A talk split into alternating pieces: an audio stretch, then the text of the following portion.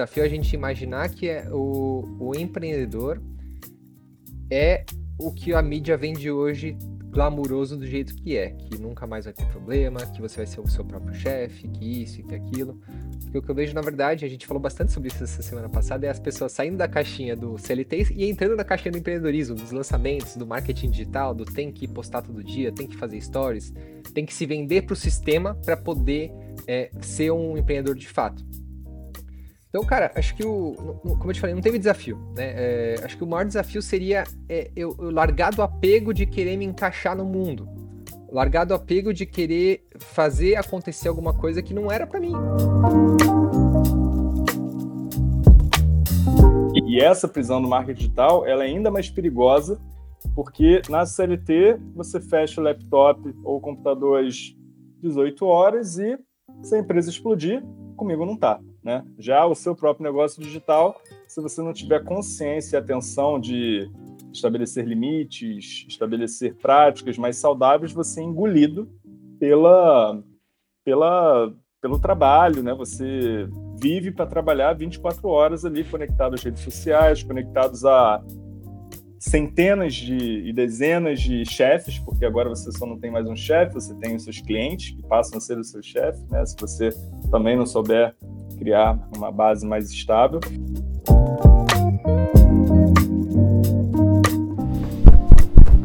Vamos viajar? There's a star man. Bora.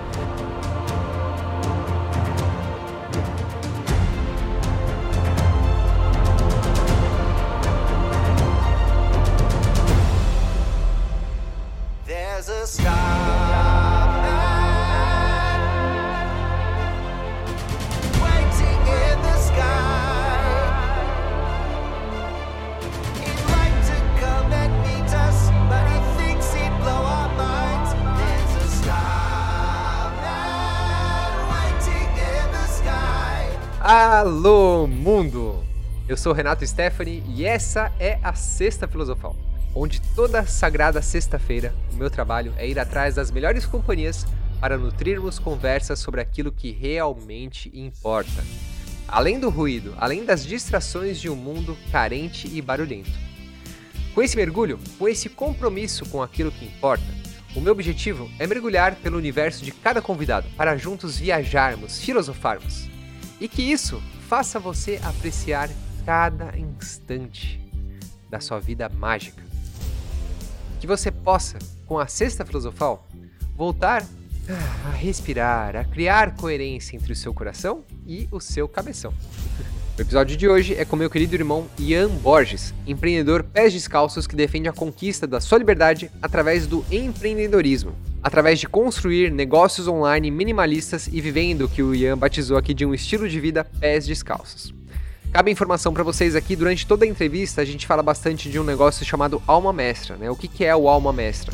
É um grupo, é um mastermind que eu e o Ian fundamos, né? Onde a gente se reúne com homens empreendedores que trabalham com propósito também e se reúnem para lapidar a alma, virtudes, valores, caráter, tá? Então fica aí para vocês entenderem o que é o alma mestra. Essa sexta filosofal é a gravação de um papo gostoso que o Ian me chamou, né, como seu entrevistado, e faz parte do lançamento do projeto online do Ian chamado Tribo Pés Descalços, que é uma comunidade de pessoas que querem crescer na internet de forma simples, leve e livre, sem se tornar escravos digitais. Então, portanto, se você curtir esse episódio, eu sugiro que você vá, se aprofunde no trabalho do Ian, entra no site, vê o Instagram dele, né, vê o conteúdo dele e vê se a tribo faz sentido para você. Todos os links, todas as informações, claro, estarão na descrição desse episódio, beleza? E para você, meu querido e minha querida ouvinte da Sexta Filosofal, o Ian proporcionou um cupom de desconto especialíssimo de 30% de desconto para você participar da tribo, tá? Abre parênteses aqui, não, Renato Stephanie, esse que vos fala não leva comissão nenhuma por isso, ninguém, tá? É o, é o, o desconto de 30% é para você, tá? Portanto, se você entrar na tribo do Ian, faça questão de falar da Sexta Filosofal para todo mundo por lá, tá? E fala também do melhor guia do mundo também, combinado? Muito bom, meus queridos. Essa é uma sexta filosofal sobre o desafio de empreender, é sobre a sutileza de aprender a conversar com você mesmo. É sobre entender e ouvir os sinais do corpo, da mente e da alma. É sobre liberdade, é sobre rituais matinais, é sobre saber entender qual é o seu caminho no mundo. Beleza? Então, preparado? Preparada? Então vamos viajar sobre como acordar ao meio-dia pode fazer de você um melhor empreendedor. vamos viajar, bora!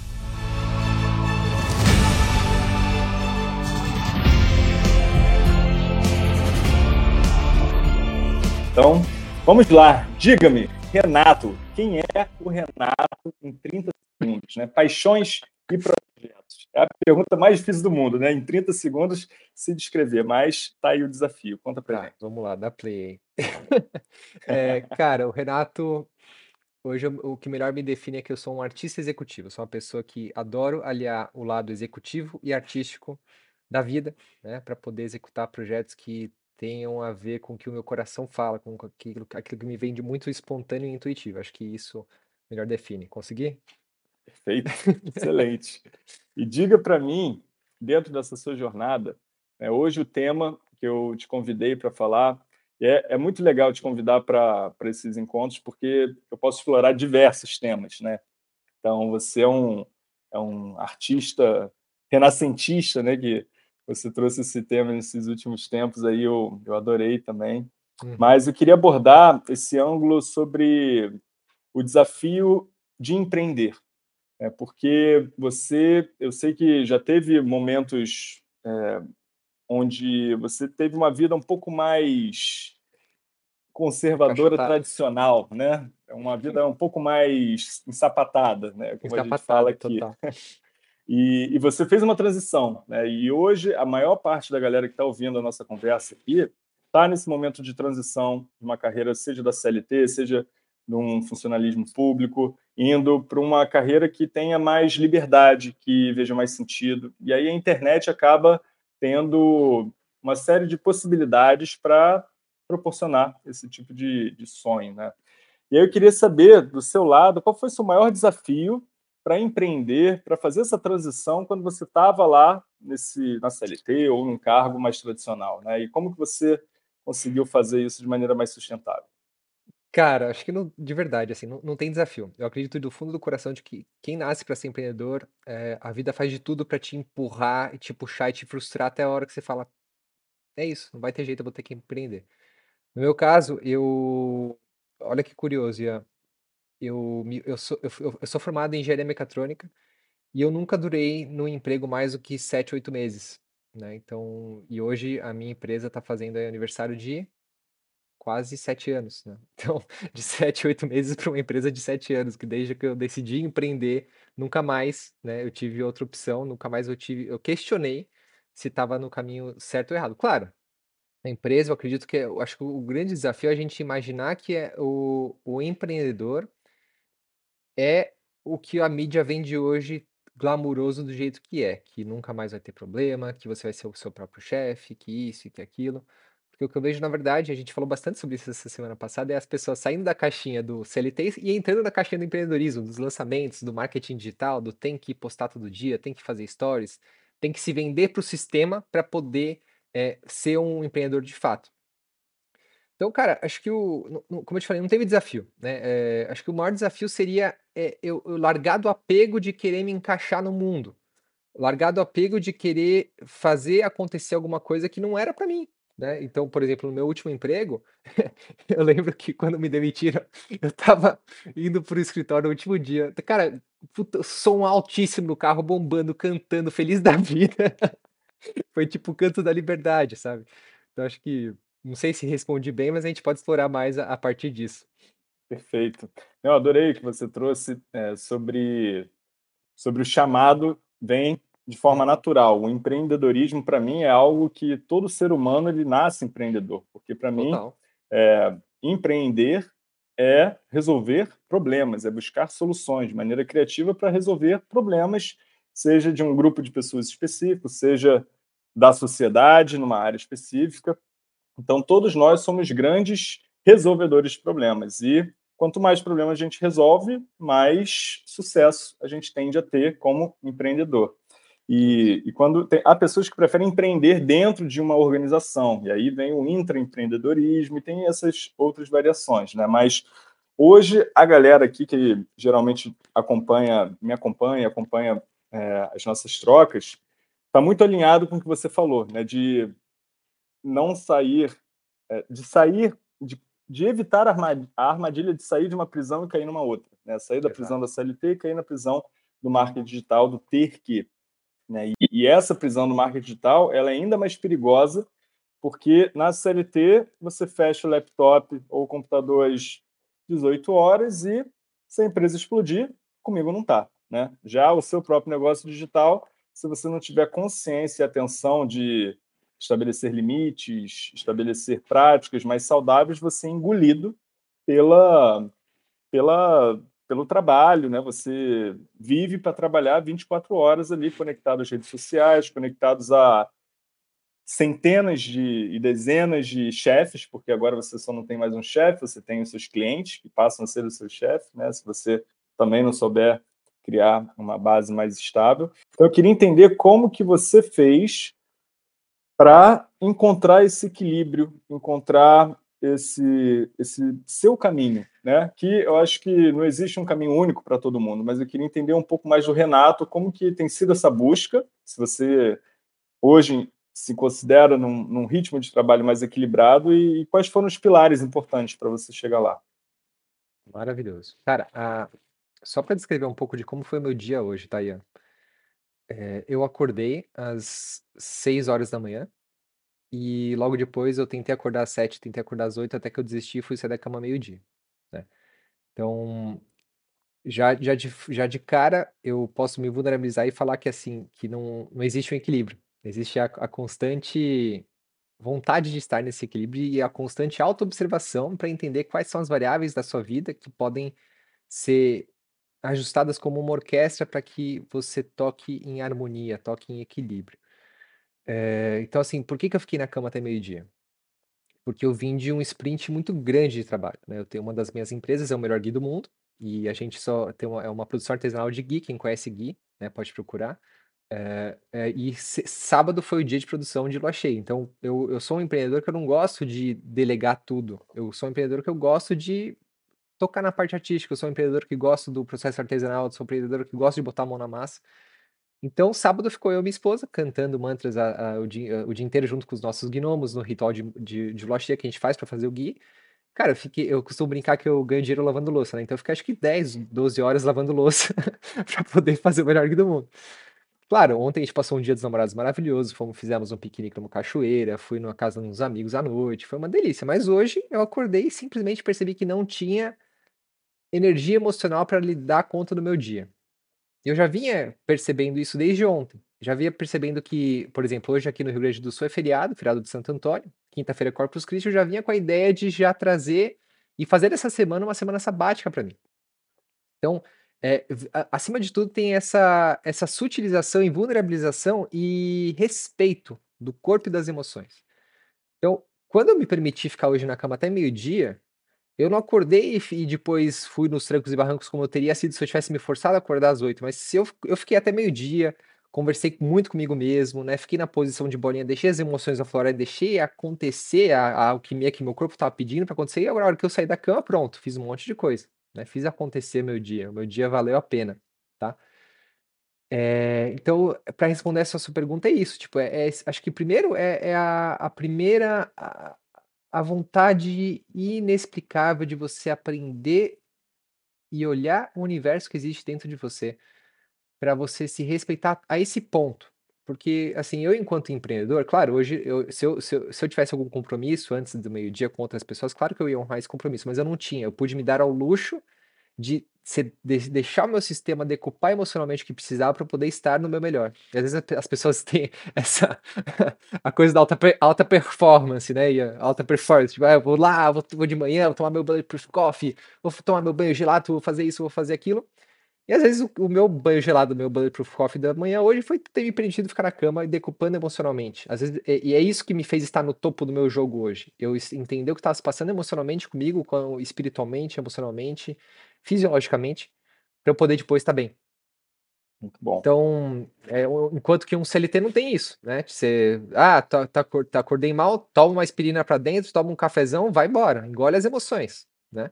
Então, grandes poderes, grandes responsabilidades. Acho que é, esse é o começo da nossa conversa aqui. Muito bom, muito bom. Sábio, tio bem, né? Isso é, aí. pois é. Total. E sem dúvida, cara, você falou para mim um, uma das coisas mais importantes de todas. É, hoje a gente vai falar bastante sobre essa questão de, de práticas né, diárias para estabelecer um, um ritmo mais sustentável para você se dedicar ao seu projeto tal, mas para mim a grande palavra, né, que eu também tive essa, esse mesmo aprendizado seu, é a autoobservação, né? A autoobservação constante em busca desse balanceamento, que eu acho que é uma palavra que substitui o equilíbrio de uma forma mais sábia também, porque Total. até li num livro, ele, ela, é, a autora trazendo essa, essa visão do equilíbrio, é quando você, o equilíbrio é uma faixa né, contínua, e a faixa contínua só existe quando você morre, né? E o balanceamento, na verdade, é você ter os seus picos, ter os seus, as suas baixas, mas você encontrar no final um equilíbrio, mais um balanceamento, né? respeitando os seus limites, respeitando a sua disposição, respeitando o seu, o seu sentir, né? Tendo, é, é aguçando o seu sentir para você não entupir né, com forçações desnecessárias, principalmente quando é forçado pelo outro, né, que aí é muito mais complexo, porque existe esse comprometimento com o chefe, com os horários, com a ida para o escritório, com o trânsito, e aí você cronicamente vai se magoando, vai né, se, se chicoteando sem perceber, né, porque são pequenas chicotadas imperceptíveis diárias até o momento de você sofrer uma queda mais forte, com burnout, né, com a perda de um ente querido, a perda de um relacionamento, e aí você desaba totalmente, né? Então, dentro dessa sua constante autoobservação, eu queria entender o que, que foi importante para você desenvolver essa sensibilidade, essa sutileza, né? Porque no meu lado, quando eu olho a época que eu estava na CLT, eu não tinha sensibilidade alguma, nem conhecimento, nem nada para me autoobservar. Era algo que eu simplesmente passava completamente à parte na minha vida, autoobservação no é. sentido mais profundo. Né? Então, eu queria entender de você como que você desenvolveu essa sensibilidade. A analogia que eu faço é, é, e é muito real do que eu estou vivendo agora, né? Então, a gente mudou para essa casa aqui no Rio Grande do Sul. A gente tá, é, era maior que a nossa outra casa e a gente teve que comprar uns móveis. Né? Então, por exemplo, por exemplo, tô no meu escritório e aqui tá, tá vazio, né? Tem umas roupas penduradas lá atrás. A gente está construindo, né, a casa aos poucos. E a minha, a minha caixa de ferramenta no momento está vazia. A gente comprou uma, uma chave de fenda, agora vamos comprar uma furadeira, uma parafusadeira, daqui a pouco uma espelhadeira, e a gente vai adicionando a caixa de ferramenta. Então, quando você me falou agora, é tipo a, a sensação da caixa de ferramenta vazia. Você, você, tipo, tem um parafuso, você não tem nem a ferramenta para apertar o parafuso, né? Então você não sabe como ajustar Sim. esse parafuso. a última pergunta, irmão. É... E aí a resposta é bem longa, mas vamos lá. é...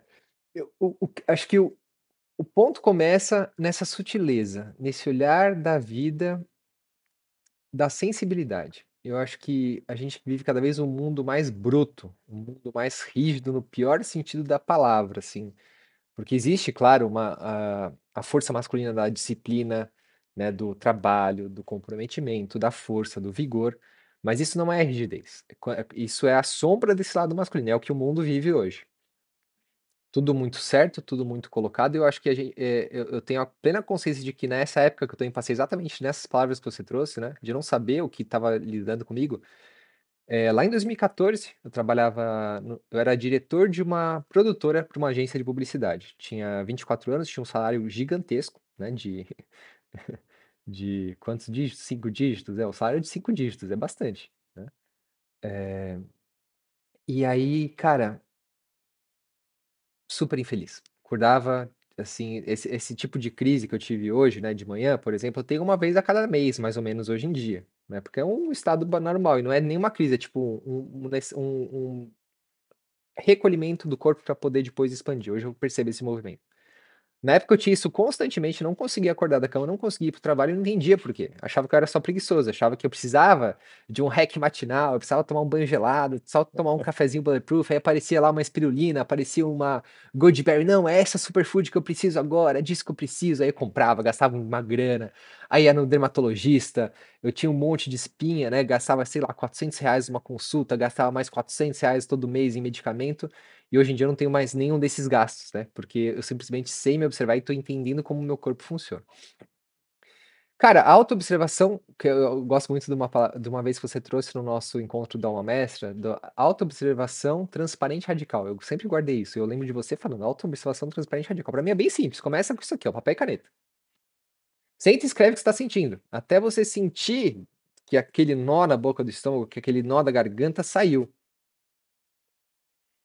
Eu costumo, eh, perceber que eu no com a bússola apontando o caminho correto quando eu estou em paz. Enquanto a mente está turbulenta, enquanto as emoções estão me puxando para um lado e para o outro, é porque eu tô em turbulência. Então eu preciso entender o que que eu preciso soltar do meu sistema ou, eh eh, compostar, né, transformar o o lixo em matéria orgânica.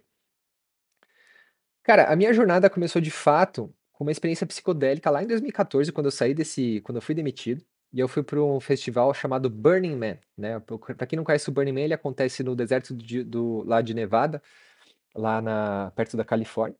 E é uma é uma experiência que, assim, eles constroem uma cidade em 10 dias e depois desses 10 dias a cidade se vira pó. E lá é um festival fantástico, assim, de arte, contra a cultura, assim, as coisas mais incríveis de arte eu presenciei lá. E tem tanto o a parte linda, maravilhosa das pessoas que vão praticar ioga, das pessoas que têm uma vibe muito boa, esbanjam luz, e tem a vibe da galera que cheira cocaína o dia inteiro e troca o dia pela noite, né. Tem os 2, tem os 2, assim é é uma é uma cidade, é o é a luz e sombra, assim como qualquer lugar, não não existe isso, né. Eh, todo lugar você vai encontrar isso, não adianta não é no no festival, não é morando no campo, todo lugar você vai encontrar luz e sombra. Eu estava lá no Burning Man, e eu nunca tive nenhuma experiência psicodélica na minha vida, e foi me dado uma gota de LSD, né. LSD pra mim até então era o papelzinho, né, eu não conhecia nada, mas meus amigos falavam que era o papelzinho, eu tomei uma gota de LSD. E aí, estava lá no começo o Burning Man de noite, é super legal, todo mundo lá com as as luzes neon, tudo incrível, fantástico, maravilhoso.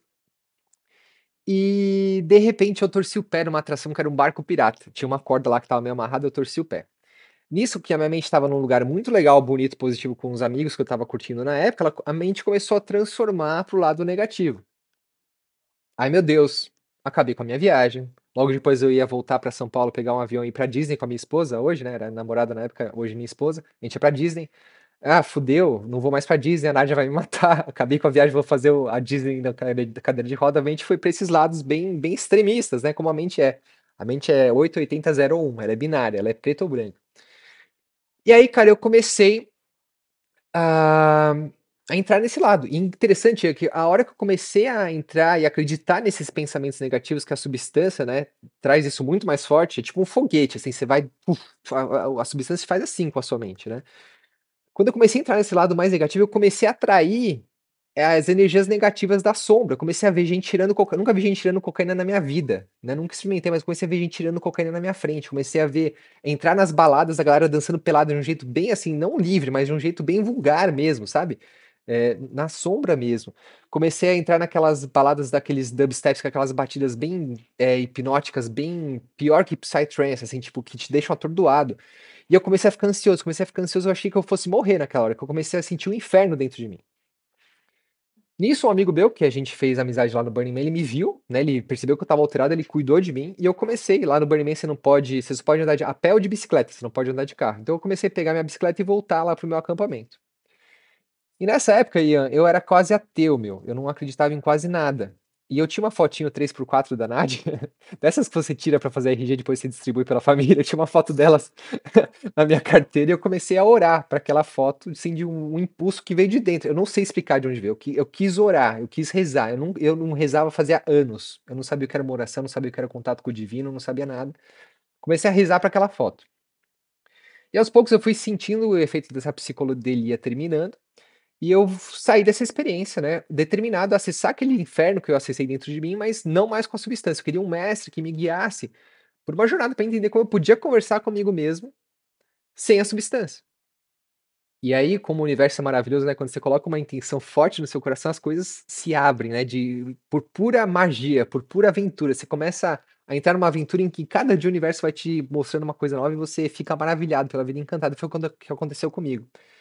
Essa substância me deixou sensível, me deixou é, mais sutil. Não a substância, mas o que eu, a experiência que eu trouxe dela. Conheço muita gente que já passou por experiências com LSD e foi totalmente diferente, né? Com ayahuasca, qualquer psicodélico pode dizer. Mas comigo foi diferente. Né? Isso me sensibilizou, essa experiência me sensibilizou.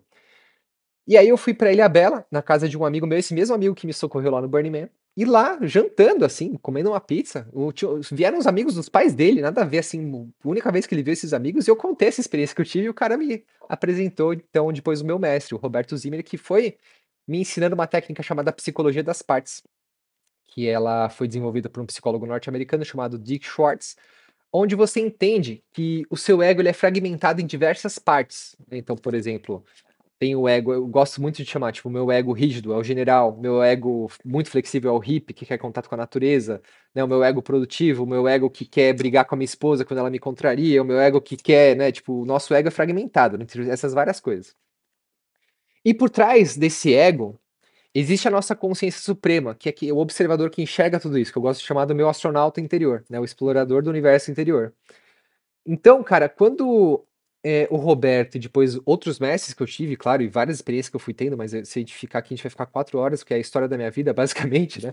É, quando, quando ficou, é, é, eu aprendi a acessar esse estado da consciência suprema, você aprende a integrar esse ego que está vibrando no medo, no trauma, que teve uma experiência ruim no passado, a voltar a agir no amor.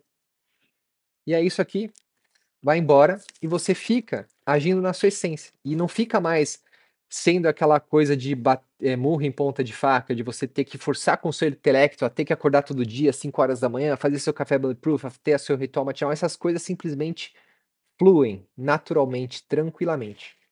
É. E é o, é, o que eu, é o que eu me considero hoje, um astronauta da minha, da minha própria consciência e a, o, a minha missão de vida é ensinar quem quiser é, essa auto-observação, essa auto-investigação. Mas basicamente, né, você falou assim, como que é esse, esse cinto de ferramenta? Então você pode se auto-observar simples com papel e caneta. Você conversa escrevendo para você mesmo até que, até que fique escancarado no papel que aquilo é uma parte do seu ego que está agindo no medo. E quando você percebe que essa parte do ego está agindo no medo, você convida ela para o amor. Por exemplo, né? Uh, Oi, nó na boca do estômago, como é que você está agindo hoje? Né? Por que, que você está apertando hoje? Ah, Renato, hoje você está muito raivoso, você tá com as coisas à flor da pele, eu tô te, te apertando aqui que isso aqui não tá te fazendo bem. Você conversa com esse nó na boca do estômago, você aprende de onde que ele veio, e nessa conversa o corpo é fantástico, Ian, porque ele dá data de quando isso começou, ele dá data de quando que vem uma lembrança na hora quando você conversa com o seu corpo, né, com as sensações, de, de quando que isso aconteceu, de quando surgiu. E você convida essa parte que tá presa, né, encolhida, que nem que foi o meu caso hoje, né, tava na cama, até meio de encolhido, conversando comigo né? Usando essa, essa própria metodologia que eu faço com meus clientes comigo. Até que eu, eu descobri, cara, que tinha uma parte aqui perto dos meus sims, né? Os sims estão muito relacionados com medo. Que não queria aparecer no mundo, cara. Que eu, eu, veio várias lembranças da infância, da adolescência, que toda vez que, que eu despontava, que eu era, tipo, tido como uma pessoa que é o, o prego que tá para cima, né? Eu tomava martelada. E eu tive que resgatar esse Renato de 12 anos estava preso lá, encolhido na minha consciência, no meu subconsciente, que não queria ah, ir para o mundo, eu tive que ir lá abraçar ele. Falar, poxa, eu reconheço que você viveu. E a partir disso que eu consegui, né? Tá aqui com você hoje, inclusive, falando, né? Sair da cama, fazer meu dia, fazer ele acontecer. Mas eu precisei contrair para poder abraçar ele. Essa é a grande questão. E essa, essa para mim, é, é as melhores, são as melhores conversas. Que lindo, que lindo, Renato. e é muito bom te ouvir. A gente entra aqui num estado de hipnose positiva só de ouvir sua história, ouvir o que você traz. E para mim, o que assim, salta muito nos meus olhos é você, por ser um escritor, né, então desenvolver essa sensibilidade de, de expressar, se expressar através da escrita e eu concordo 100% e convido todo mundo de forma bem prática a experimentar isso, o que eu chamo de, de escrita curativa, que é uma escrita que você bota para fora e simplesmente cura muitas dessas travas que você não consegue expressar, não consegue verbalizar e às vezes com a escrita, de forma que você não vai apresentar isso para ninguém, não vai postar para ninguém, não vai receber o julgamento de ninguém, né? Você consegue muitas vezes colocar. E, e é muito bonito ver como que foi a sua jornada em busca de mestres, em busca de pessoas para te orientar, em busca de janelas de conhecimento, né, para você lidar melhor com algo que você teve um despertar ali a partir de um, de um, de um momento, né, de, de, uma, de um estímulo externo, através né, dessa experiência psicodélica, e que abriu uma porta para uma autoexploração para a vida, né, que é, ela não para, né, não, não tem limite. Agora, é, trazendo para a galera que está te ouvindo, pessoas que estavam ali naquele seu momento mais encaixotado, mais ensapatado, né? que talvez seja o caso de algumas pessoas aqui. Eu, eu percebi que desenvolver essas práticas de, de cuidado próprio, de autoobservação, de, de encontrar o seu, o seu equilíbrio, o seu balanceamento, encontrar aquilo que, que traz mais energia, que traz mais disposição, mais, mais motivação para enfrentar o dia de maneira mais positiva, desde o início do dia até o final do dia, tendo esses momentos ao longo do dia também de, é, de recalibragem, né? Me fala de forma mais prática algumas coisas que, de repente, quem está totalmente submerso ali na, na rotina da CLT, na rotina da corrida dos ratos, da rotina do, do ter que fazer um monte de coisa para os outros, já acorda de manhã, vendo WhatsApp, respondendo e-mail, já na cama, pegando no celular, aquela intoxicação das redes sociais e de, de mensagens de comparação extrema, tal, que já te botam para baixo antes mesmo de você respirar, de tomar um copo d'água, né? Como é que você acredita de forma prática que as pessoas possam começar a explorar, começar a criar esse espaço de, de autovalorização, esse espaço para experimentar. O que, que seriam alguns passos que você deu ou que você vê as pessoas que você ajuda dando, que você poderia aconselhar aqui para a galera? Eu, eu gosto muito de viver a minha vida hoje como se eu fosse um monge. Mesmo estando aqui no mundo, atuando no mundo, né? É, atuando no mundo. Tem um dos meus mestres que ele fala que assim que Renato, você deve atuar no mundo, mas você não deve pertencer a ele. Eu, eu carrego isso do meu coração todos os dias. O que, que é atuar, o que, que é viver a vida como um monge, tá? Eu tive uma experiência que você teve também, que acho que é o mais próximo que a gente já teve de uma vida de um monge, que é o Vipassana, que você é aquele retiro de 10 dias em meditação, né? Cara, nesses 10 dias você silencia tudo, né? Você fica de, de olhos fechados por 11 horas no seu dia, onde você medita.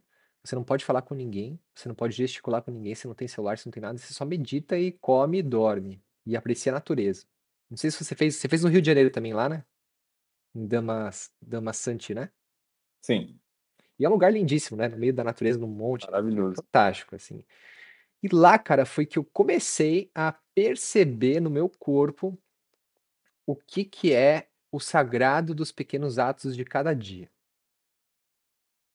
Meu, você acorda, você acorda, né? Você medita, você medita, você vai comer, você começa a se alimentar na hora que você sente o cheiro da cozinha, né? Aquele ali, é tipo desenho animado, você vai sentindo aquele cheirinho, você vai indo, né? Aí a hora que é o café da manhã, seu estômago ronca, ele tá com fome, você, você, almoço, você, o estômago ronca, ele tá com fome, ele diminui a energia, ele não quer mais meditar, ele, então essa experiência me trouxe muito isso. E eu, eu tento trazer todos os dias esse, essa experiência no meu dia a dia que é colocar a sacralidade, eh, ritualizar cada pequeno ato do meu dia, que seja, eh, tomar um copo d'água, sentir a água, né, sentir a água entrando no seu ser. E isso passa, claro, com uma reconexão com os elementos da natureza, com os elementos que constituem toda a natureza e constituem a gente também, que são, né, o o éter, o ar, o fogo, a água, a terra. E e tem a ver com você ser um bom ser humano, cara. O que, que é ser um bom ser humano? Não vai ser. A gente não vai ser um bom ser humano lá no metaverso, lá em Marte. Não, a gente é um bom ser humano aqui agora, fazendo sexo, comendo, né? Se alimentando, se comunicando. Isso é o ser ser humano. Pega o macaquinho na natureza. O que ele faz? Ele come, ele dorme, ele faz sexo, ele anda na floresta, né? Ele faz macaquice, ele brinca com os outros. Então, o que é ser um bom ser humano? É isso, pô. Você acorda, você toma um bom café da manhã, né? Você, como, você comunica com as pessoas que moram com você, você fala de coisas boas, É, você trabalha, você usa a sua energia criativa, que é também a parte da energia sexual, né, para criar coisas no mundo, para servir ao mundo. É, você, você entende os picos e vales de energia durante o dia, você fala, puta, minha energia não tá boa, o que, que eu posso fazer então para poder cultivar essa energia, nadar essa onda, né? Então, um, um bom ser humano é isso. Tipo, eu, eu, por exemplo, por muito tempo, eu travei uma batalha gigante, cara, com a minha não disposição depois do almoço. Sou uma pessoa que não funciona depois do almoço. Tem gente que depois do almoço é ótima, a melhor hora do dia, a melhor hora produtiva do dia, mas pra mim não. Então, depois do almoço, cara, eu almoço, eu leio um livro e eu cochilo. Cara, uma horinha depois eu tô feliz, tô bem de novo, volto a trabalhar, volto a fazer minhas coisas, tô feliz. Mas porque eu aprendi, depois de muita resistência, a nadar, né, a surfar essa onda da minha biologia, do, do que é, do que é da, da, minha fase de vida agora. Pode ser que daqui a alguns anos isso mude, não sei, né? Pode ser, mas eu, eu tô surfando o que é bom para mim agora. Então, cara, tudo acho que passa, o primeiro passo é por essa sutilização, essa, essa conscientização de que você é a natureza, né? E eu gosto muito de um exercício muito básico, que eu passo para todo mundo, os meus clientes, todas, todo mundo que faz treinamentos comigo também, é que a gente faz lá no, na, na Alma Mestra, né? Que é só, cara, Observa onde está a sua consciência, fecha os olhos e vê. Geralmente a nossa consciência anda muito do nosso intelecto, né? Nesse espaço aqui da cabeça, que é um espaço de alta frequência, de pensamento que é muito bom, mas ele não é para ficar ligado aqui o dia inteiro, a gente não sabe desligar essa chavinha. Né? Então, o jeito que eu ensino as pessoas de integrarem com o ser humano é fechar os olhos e descer a consciência aqui da cabeça, passando aqui pela, pelo pescoço, pela garganta e conectando aqui com o coração. Se você, enquanto está ouvindo a gente agora, fechar os olhos e só se permitir conectar com o seu coração e ouvir as batidas do coração, não é essa coisa do tipo, ai, o que, que meu coração está falando comigo? Ai, eu preciso conectar com meu coração. Não, nada disso. É só você, sem firu, é só você fechar os olhos e sentir as batidas do seu coração pulsando, né? Cara, se você consegue ir no, na essência do que isso representa, isso é um milagre. É, é um milagre que está acontecendo aqui a todo instante dentro da gente pulsando, não tem um porquê. Ele brota, não, você não sabe da onde, brota de um espaço infinito que você não sabe nem da onde. Você pode mergulhar quando você quiser, você nunca chega onde que é, né? E tá aqui, né? E é um infinito. E é um milagre. Se você conecta com esse milagre, puf, sua vida já é muito diferente. Você sai daquele cabo de guerra dos pensamentos, dos sentimentos, das emoções e você passa a, a agir de dentro para fora, não de fora para dentro. Acho que é um, é um pequeno ato. Daí você começa a, a, perceber as coisas, fazer as coisas com arte, com amor, né? Eu, eu, eu, vi uma palestra muito boa, inclusive, pessoal, uma palestra da Nova Acrópole. Eu esqueci o nome, acho que é uma das últimas do canal deles, onde eles explicam o que, que é arte. Arte é tudo aquilo que, que dá amor a, ao movimento. Então, por exemplo, tem músicas que você ouve e você, você, não, você não conecta com aquilo, aquilo não é arte, né? Porque não, não traz harmonia. arte é tudo aquilo que traz harmonia, que volta a gente à virtude e volta ao amor, né? Então, acho que tocar esse cada momento do seu dia com esse amor, né? E, e, e às vezes reconhecer que, poxa, não, minha consciência não está pronta para isso agora. Tô agindo no medo, né? Por muito tempo eu lavava louça, eu odiava lavar louça. Eu odiava cozinhar, né, o jantar para minha esposa, que ela ficava, a minha esposa é médica, ela ficava no plantão até altas horas. Eu gosto de jantar mais cedo, eu, eu, eu às vezes fazia comida para ela de noite, e eu não gostava do processo. E aos poucos eu fui aprendendo a gostar, fui aprendendo a amar esse processo, né?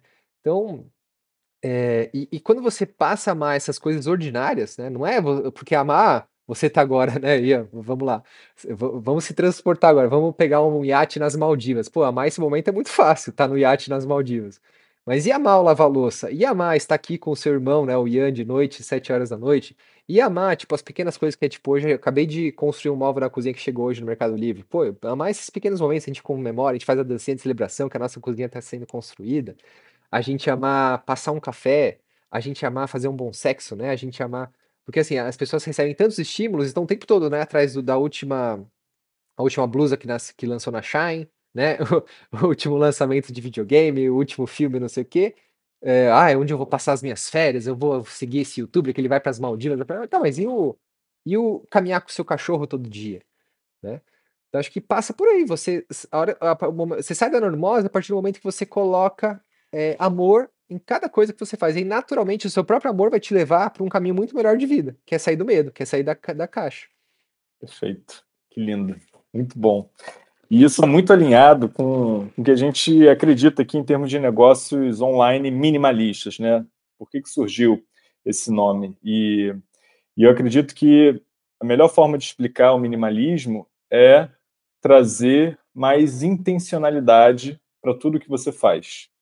Então, quando você trouxe esse ponto, e eu acho que esse é o principal insight que a galera pode levar de forma muito prática para o dia a dia, para você que não tem cinco minutos hoje para respirar, seu dia está 100% tomado, você não consegue de maneira alguma encontrar um tempo para você, isso você pode aplicar na sua vida, que é antes de fazer qualquer coisa, em vez de já entrar para essa coisa no modo automático, que é um modo inconsciente, que a maior parte das pessoas vive a vida, né?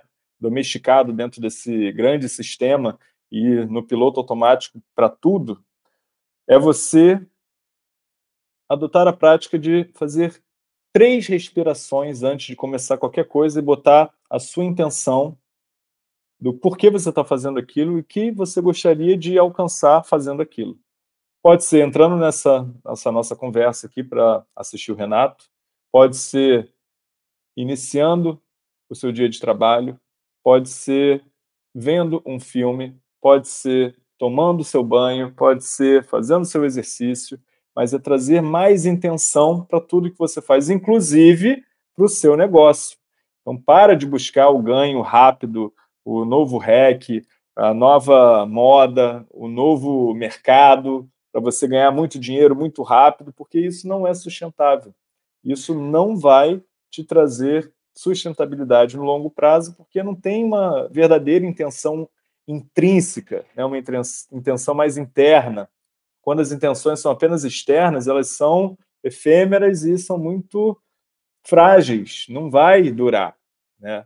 Infelizmente, muitas pessoas ainda tomam decisões em relação à carreira, em relação aos negócios, apenas pensando na no padrão de sucesso hoje cultivado pela sociedade, que é o ter, que é o dinheiro, que é o, o quanto eu conquisto financeiramente, monetariamente, ou que eu posso mostrar para as pessoas em relação ao meu carro, a minha roupa, o meu status, os meus símbolos. E eu falo isso de boca cheia porque eu vivi exatamente isso na época onde eu valorizava todos esses pontos quando eu estava lá menos consciente do que eu estou hoje na CLT. Então, é muito importante trazer mais intenção para tudo que você faz, desde o seu dia a dia, pequenos atos ordinários que, com intenção, começam a se tornar extraordinários, porque tudo é sagrado, né? Você começa a ritualizar mais o seu dia.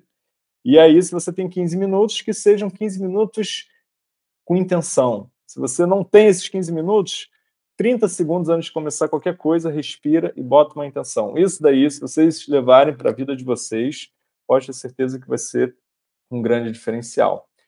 E quer, quer falar sobre isso? Não, abre um parênteses aqui também que uma coisa que eu tenho percebido bastante, e eu sou vítima disso também, tá? Já sou, é uma coisa que eu, que eu travo bastante aqui até firmar na verdade. Que um perfil de Instagram não é um business, tá? As pessoas ficam hoje loucas alimentando redes sociais, isso, aquilo, achando que aquilo é, é, o business. Isso, isso é uma parte do seu business, né? É onde você comunica a sua arte. Né? É no máximo uma vitrine. Aquilo não é o seu business, aquilo não é o seu negócio. Aquilo não é você. Vi, não é você, né? Esses dias eu vi uma, uma menina que colocou lá, tipo, é, empreendedora serial. Aí, tipo, tinha cinco perfis de Instagram de frasezinhas bonitinhas. Oh, legal, né? Ótimo empreendedor serial. Exato. Então, é muita confusão hoje em dia do que é o que, os simbolismos por detrás, né? as pessoas estão, muito confusas sobre, sobre o verdadeiro significado das coisas, né? E, e dentro desse, desse conceito, queria que você me trouxesse um pouquinho da sua visão sobre um dos principais desafios que eu vejo da minha galera quando a gente fala sobre desenvolver rituais matinais ou desenvolver práticas mais saudáveis, porque isso, como a gente viu, é, é uma base sólida que vai te permitir tocar o seu projeto em paralelo à CLT, até você conseguir né, as validações que você precisa e uma maior maturidade ali para você fazer uma transição mais segura, ou para simplesmente tocar, você que já é empreendedor aí, digital, tocar o seu projeto com mais disposição e energia para você não chegar no final do dia né, esgotado.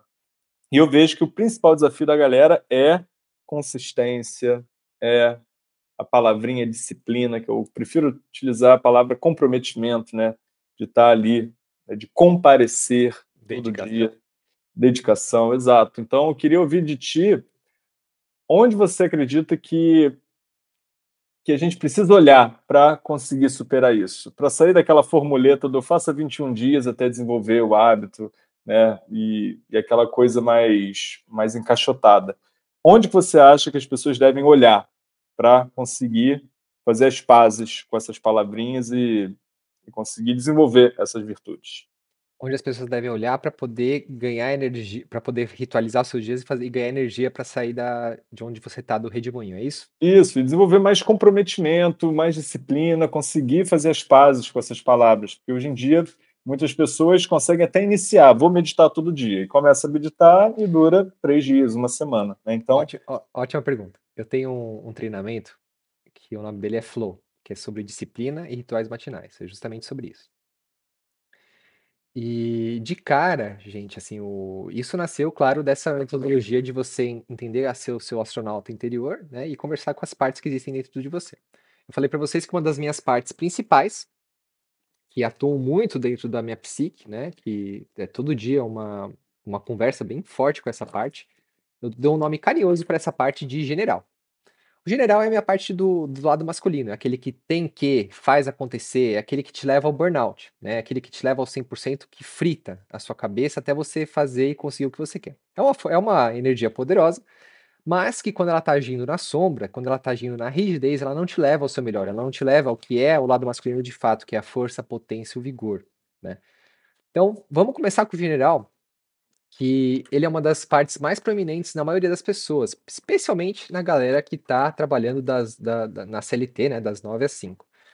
É a voz do tem que, é a voz do tenho que fazer acontecer, é a voz da rigidez, é a voz do que meio-dia é meio-dia, é a voz que três da tarde é três da tarde, é a voz que vive num espaço muito determinístico, onde o seu intelecto, o seu racional, que comanda cada espaço da sua vida. E a vida não é determinística, a vida não é racional, a vida não é fechada desse jeito. Então, primeiro lado, a primeira parte é você identificar essa voz dentro de você. A minha voz, por exemplo, ela, ela atua no meu lado direito do meu corpo, né? Aqui no meu ombro direito, né? na, na parte direita das costas, na musculatura paravertebral, no pescoço. Quando eu tô com o general a flor da pele, assim, que ele tá me maltratando muito, eu tô muito rígido, eu tô com os pensamentos achando que todo mundo, ninguém presta, ninguém, ninguém sabe o que eu tô falando. É, eu sei fazer melhor do que qualquer outra pessoa. melhor eu fazer as coisas, tipo, do tipo, de eu comprar um armário no marceneiro, não sei do que eu quero, eu vou, não, vou comprar a, a furadeira parafusadeira, vou comprar meia dúzia de tábua, eu vou fazer o mesmo, né? É, é uma voz que, cara, ela é implacável e que ela descalibrada pode te levar ao burnout, pode te levar à destruição.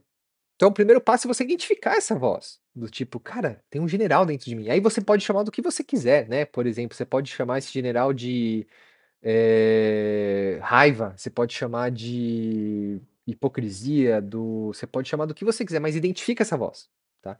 E percebe como que a, o seu, o, a sua estrutura físico, mental, emocional se altera quando ele está atuando. Por exemplo, eu dei com detalhes, né? Como é que o meu general atua, meus pensamentos, o modo como minhas emoções funcionam, a minha parte direita do corpo, né? Dou um exemplo clássico do meu general hoje. Né? Depois que eu consegui sair da cama hoje, eu era uma hora da tarde, já tinha almoçado, já tinha feito bastante coisa. Chegou o pessoal para arrumar o fogão aqui de casa que deu um probleminha, né? Assistência técnica. E eu tinha, tinha combinado com a minha esposa que a gente só ia chamar o fogão depois das três da tarde, porque ela, quem usa mais o fogão, ela usa para assar o pão, fazer as coisas dela, ela ia saber explicar melhor para as pessoas o que está acontecendo. Eu não ia ter é, condições de explicar para as pessoas o que está acontecendo. Chegaram eles aqui. Eu mandei eles embora. Eu falei, não, gente, não dá, tô trabalhando agora, tenho, tenho que fazer minhas coisas, né? A gente combinou que ia ser às três da tarde, minha esposa não tá em casa, é ela que, que diz isso e tal. Aí eu dei a, virei as costas para trás, né? Depois a gente botar as pessoas, os técnicos embora. Olha meu celular, a Nádia tentando me ligar oito vezes e nada. E eu, eu liguei de volta para ela: Oi, tudo bem? Ah, então eu acabei de. O pessoal da assistência técnica tá indo aí em casa. Eu falei para eles irem que você tá em casa. Eu falei: Puta que pariu, eu acabei de enxotar eles. E agora? Ou seja, tinha um general muito rígido na sua rotina, que não queria abrir espaço para os outros, não queria aceitar ajuda, né? Que não não estava se achando que, que era que colocou que era uma coisa da minha esposa, que ela tinha que se virar com isso e que eu não ia ajudar ela, né? Então eu enfiei o rabinho entre as pernas, abri a porta, por sorte eles estavam ali na rua ainda. Eu falei: "Você me desculpa, teve um mal entendido. É, a minha esposa realmente falou para vocês virem, ela não tinha me comunicado. Eu, eu, é, a informação que eu tinha antes é que só ia ser a partir das três da tarde. Então vocês me desculpem, né? Não tô num dia bom. Falei mesmo, falei, eu não tô num dia bom, né? É, eu não fui gentil com vocês, vocês têm que fazer o trabalho de vocês, vem aqui em casa, eu sou o Renato, tudo bom? Daí a gente entrou numa conversa de harmonia, mas eu, eu enfiei meu rabinho entre as pernas, eu percebi o general atuando, né? E ainda que atuei nele, eh, e, mas pedi desculpa antes que fosse tarde demais. Aquela rigidez. Outra força muito interessante, que é o, o, extremo oposto do general, é o lado hippie, que é o feminino exacerbado, né? É a melancolia, a depressão, é a zona de conforto total. É, a, é aquele que não quer levantar um A né, para poder fazer as coisas que uma pessoa que não vê, a, é, quando você vê, por exemplo, o meu hippie, quando ele atua dentro de mim, ele não aguenta mais ir pra cidade, ele quer ir pra natureza, ele quer mandar a Patrick pra puta que pariu, ele vê conta para pagar, ele fala, puta, isso aí é um absurdo, não aguenta mais pagar conta, não gosta de ver dinheiro, né?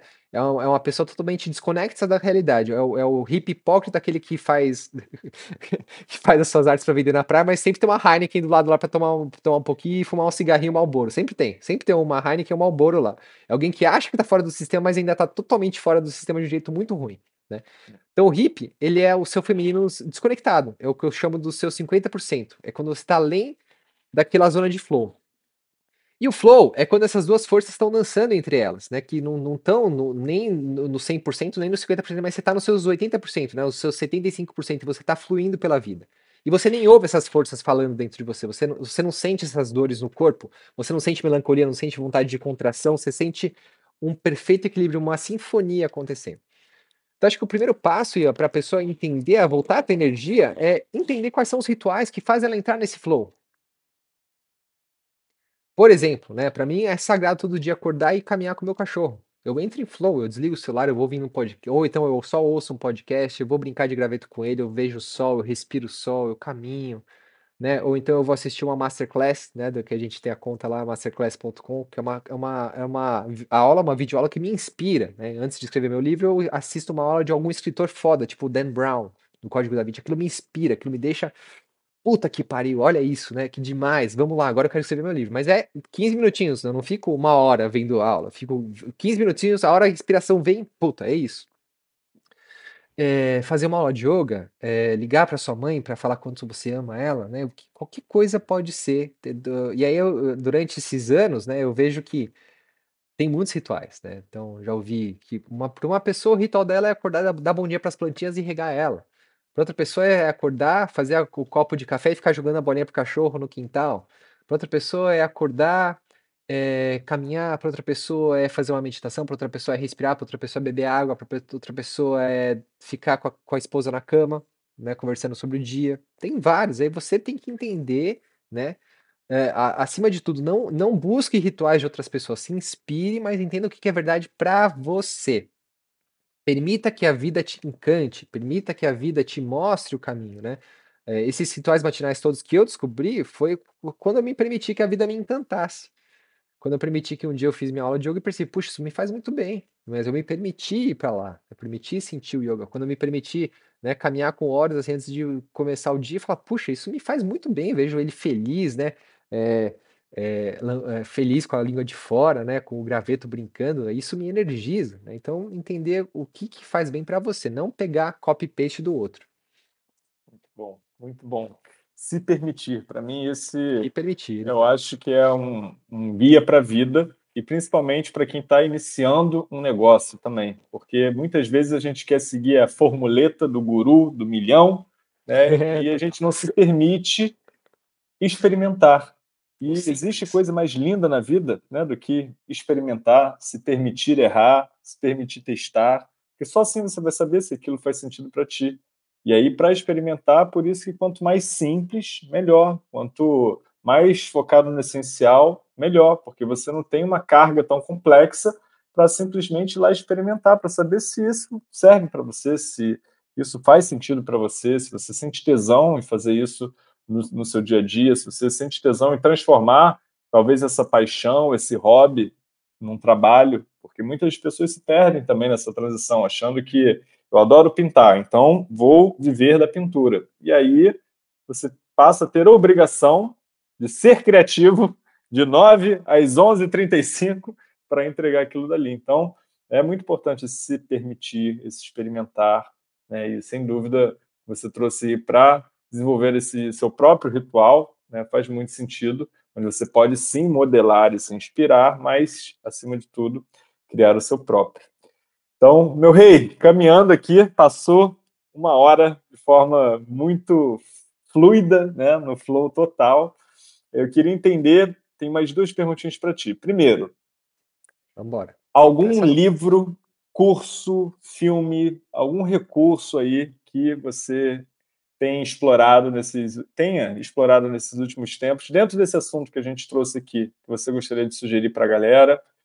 Não precisa ser nos últimos tempos, que você já tenha visto também, mas algo assim que a pessoa possa, pô, gostei desse assunto, me inspirou, quero continuar essa conversa. Teria algo que você sugeriria aí para a pessoa continuar explorando?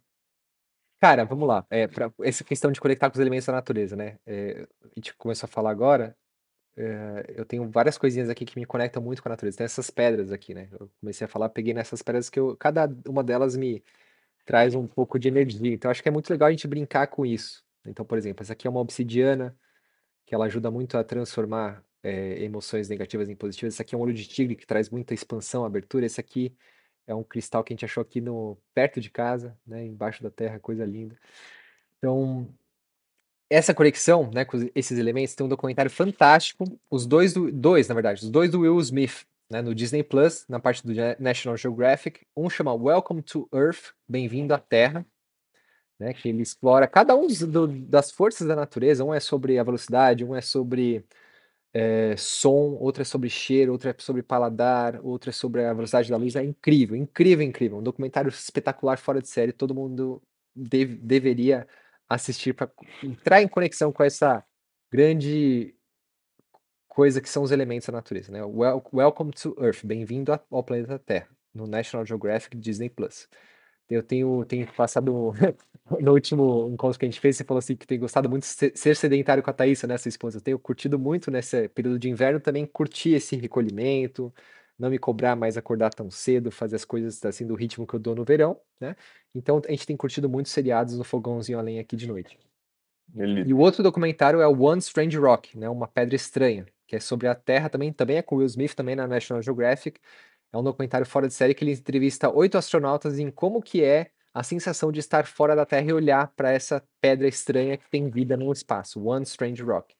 Acho que tem tudo a ver com o que a gente está falando, essa questão de dar um zoom out, de se observar, de conectar com a natureza, de jeitos fabulosos e dos jeitos interconectados como essa natureza funciona, né? de, de se sentir vivo. Acho que tem muito a ver com isso.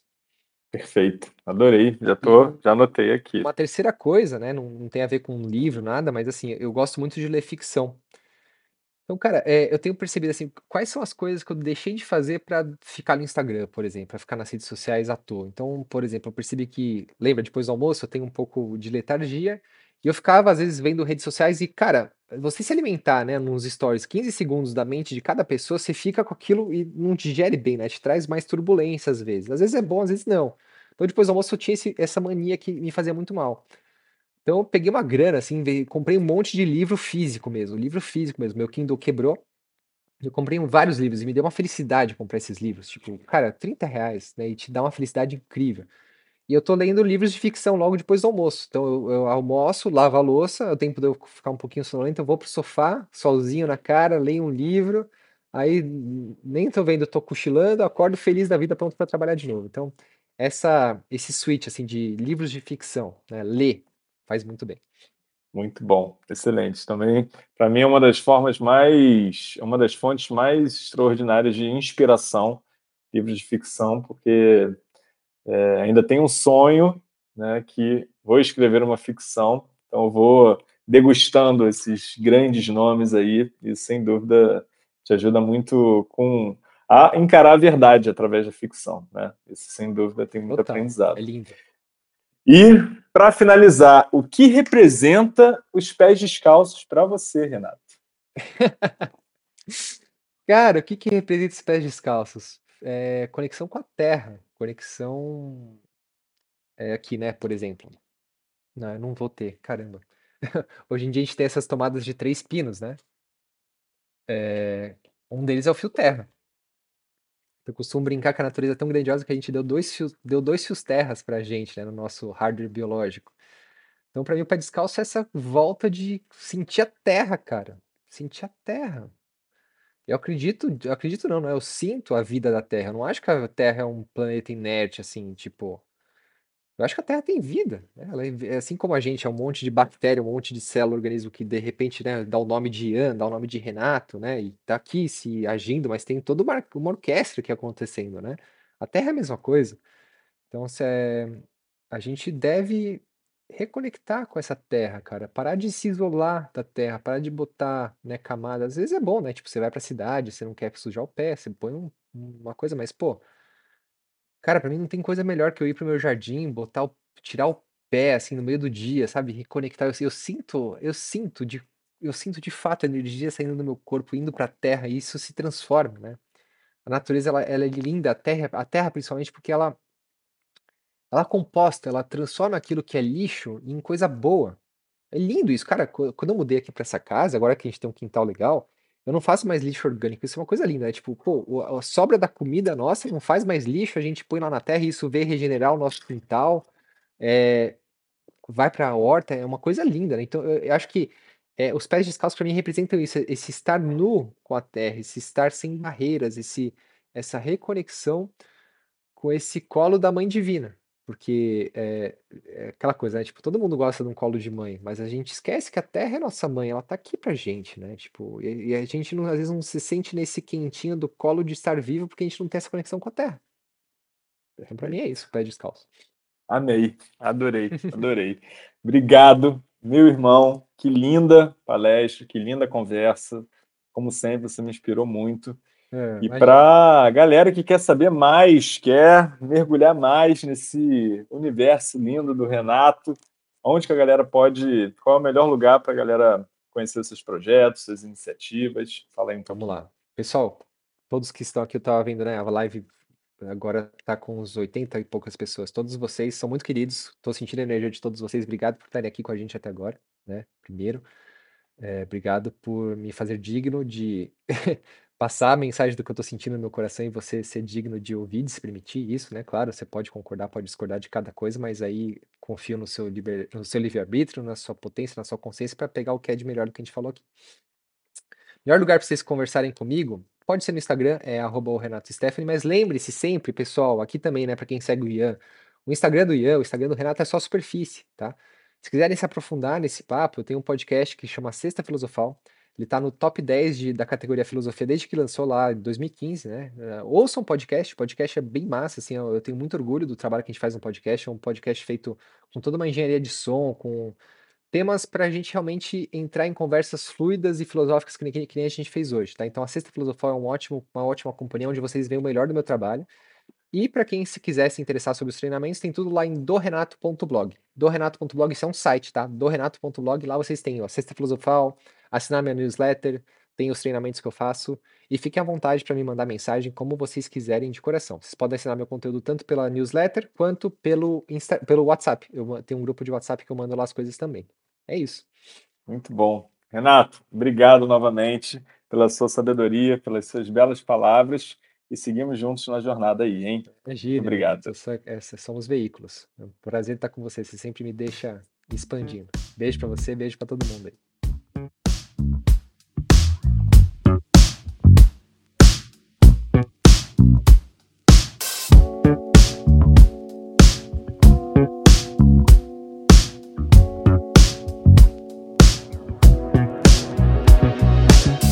Muito bem, meu querido, minha querida. Se essa sexta filosofal conseguiu tocar o seu coração e nutrir o seu universo com algo positivo, eu peço que você compartilhe, que espalhe essa mensagem para aqueles que fazem parte da sua vida.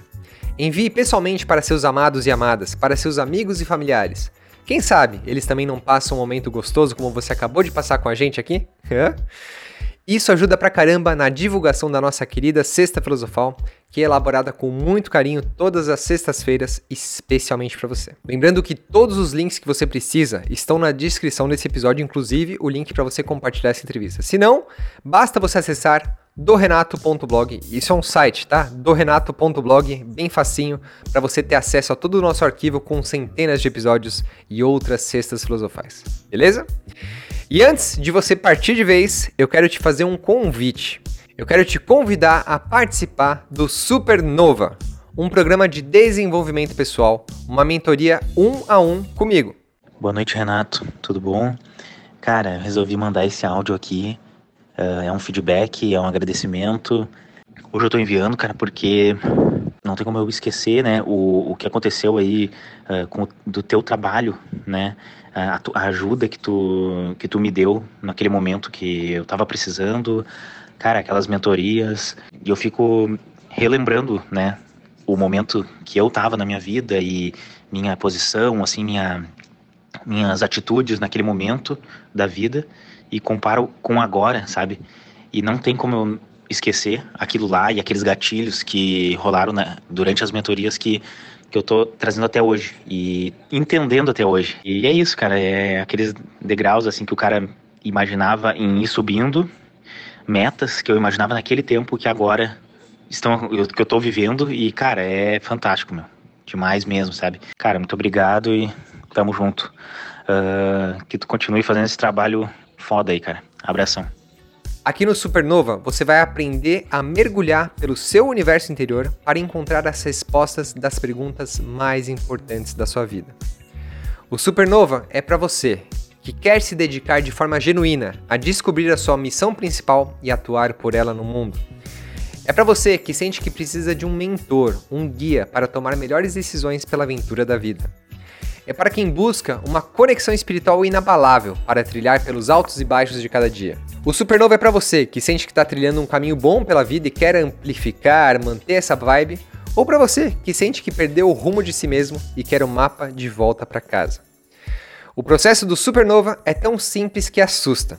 Ao invés de eu te dar as respostas prontas, eu vou te ensinar a conversar com você mesmo, te dando as mãos para você mergulhar no seu universo interior e liberar a energia que está presa nos buracos negros do medo para que você volte a vibrar no amor. Isso é feito em sessões individuais de uma hora cada uma. Ponto. Simples assim. Desde 2015, eu tenho o prazer de acompanhar a evolução de milhares de astronautas através de treinamentos, mentorias e palestras. E, claro, aqui os conteúdos online de blog, podcast, sem contar redes sociais, tá? Já atingiram mais de um milhão de pessoas. Eu amo o meu trabalho e eu adoro ensinar a quem quiser o dom de mergulhar pelo seu próprio universo. Pois bem, está na hora de você mostrar a sua luz ao mundo, astronauta. Se o Supernova despertou seu interesse e você quer saber mais sobre essa metodologia do outro mundo, está na hora de você agendar a sua primeira sessão. Ela funciona como um treino para você botar o pezinho na água, sabe? Para você sentir como é que é mergulhar por dentro do seu universo e ver se é isso mesmo que você precisa agora. Para você saber os detalhes, a página bonita, completa e explicativa, saber tintim por tintim do Supernova e agendar a sua primeira sessão, basta acessar dorenato.blog barra supernova, tudo junto. dorenato.blog barra supernova. dorenato.blog barra supernova. Beleza? A única garantia que temos é que vamos nos divertir juntos e bater um papo filosófico sobre a vida. Te espero na sua primeira sessão do Supernova. E agora, meu querido, minha querida, eu deixo vocês refletindo, pensando, filosofando sobre a vida depois desse papo fantástico com esse episódio. E lembrando que semana que vem tem mais. Então, até a próxima semana. Aproveite a superfície com muita sabedoria. Um beijo. Seguimos com atitude, entrega e amor. Hey Bob, I'm looking at what uh, Jack was talking about, and uh, it's definitely not a particle that's nearby. It is a uh, bright object, and it's uh, obviously rotating because it's flashing. It's uh, way out in the distance, apparently rotating in a very rhythmic fashion because the uh, flashes come around uh, almost on time. As we look back at the Earth, it's uh, up at about 11 o'clock, about, uh, oh, maybe 10 or 12 dia Earth diameters. Uh, I don't know whether that does you any good, but there's something out there.